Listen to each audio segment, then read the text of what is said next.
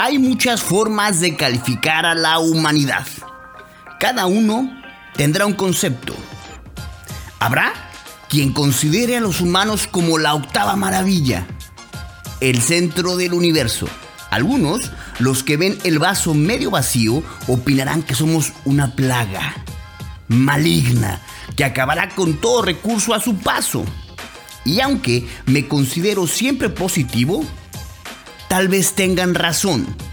Pero si tuviéramos que describir con una sola palabra a la humanidad, con la cual la casi la mayoría pudiéramos estar de acuerdo, sería evolución. Pero nuevamente, aquí hay dos caminos. Gracias a la evolución, estamos siendo testigos de cómo va disminuyendo nuestra dependencia a los combustibles fósiles, cómo se curan enfermedades, cómo vivimos más tiempo y con una mayor calidad de vida. Pero también en la evolución este es el camino oscuro.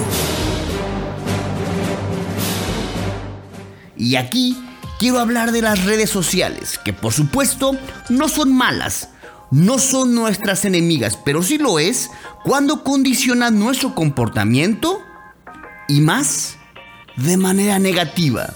Yo soy Eduardo Valdés.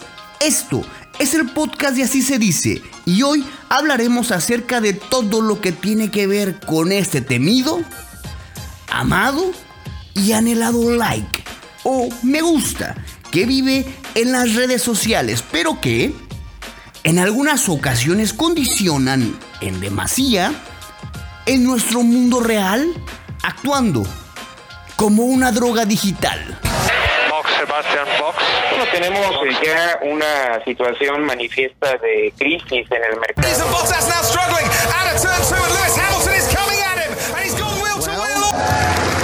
What do you think? Redes sociales. Las usamos todos los días. Facebook, YouTube, WhatsApp, Instagram y TikTok. Y quizá de forma más secreta, Mythic, Tinder, Grinder o Shank.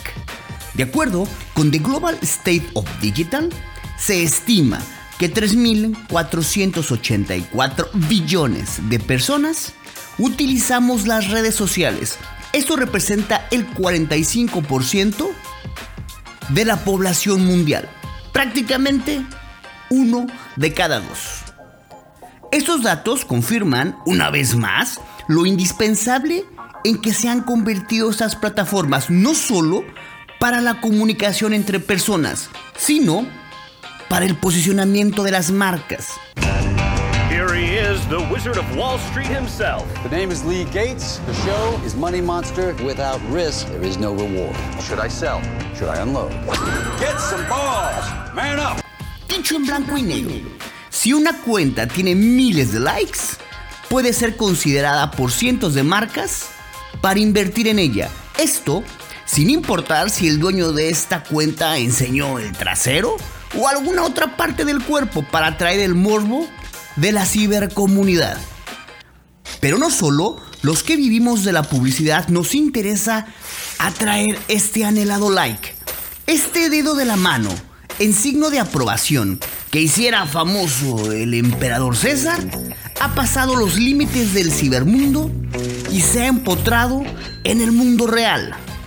Y esto no lo digo yo, sino una investigación realizada por la Universidad de California que concluyó que el hecho de ver cómo las fotografías publicadas en una red social son apreciadas por otras personas vía el botón like activa las mismas zonas del cerebro que se accionan con la masturbación o el hecho de saborear comidas muy dulces como el chocolate. Es decir, experimentamos placer. ¿Hay motivo para que salten las alarmas? Dependiendo de cómo llevemos esta acción. Si es de forma contenida, nuestro ego quedará satisfecho al tener esta aprobación de la cibercomunidad. Pero esta investigación también arrojó otra conclusión sorprendente. Las redes sociales pueden hacer que los adolescentes estén más inclinados a realizar actos imprudentes que incluso pongan en riesgo su salud, hasta la pérdida de la vida, todo por obtener este ansiado like, que tuvo sus orígenes en los cuarteles generales de Facebook hace 10 años. La versión oficial dicta que Andrew Brosworth, jefe de ingenieros de Facebook y su equipo, estaban pensando en un proyecto llamado Props, en el que buscaban una manera para que los usuarios de Facebook pudieran valorar las publicaciones de sus amigos. Antes de llegar a la ahora reconocidísimo pulgar arriba, se barajearon opciones con los símbolos de más y de menos y de estrellas. Luego surgió la idea de un pulgar hacia arriba que se iba a llamar el Answer Button o el botón impresionante. Pero el nombre no le agradó a Mark Zuckerberg, fundador de Facebook, quien puso su pulgar arriba al nombre de like. La idea del botón me gusta surgió en 2007, esto de acuerdo con la versión oficial, aunque mucha gente duda de ello, ya que existe la sombra de que Facebook lo copió de la desaparecida red social FriendFeed, un agregador que servía para compartir contenido de internet con sus amigos. Sea como sea, el me gusta de la red social más popular del planeta vio la luz el 9 de febrero del 2009 y el de FriendFeed un año antes. Twitter tardó un poco más en incorporarlo y esperó hasta el 2015 para hacerlo. Con el paso de los años el botón se ha mejorado, definiendo mejor los estados de ánimo con distintos emojis. Me gusta, me encanta, me divierte, me asombra, me entristece y me enfada. Así que como casi todo en la vida, todo depende del lado con que se mida la situación. Y me quedo con la siguiente frase. No cambié, solo aprendí. Y aprender no es cambiar, es crecer.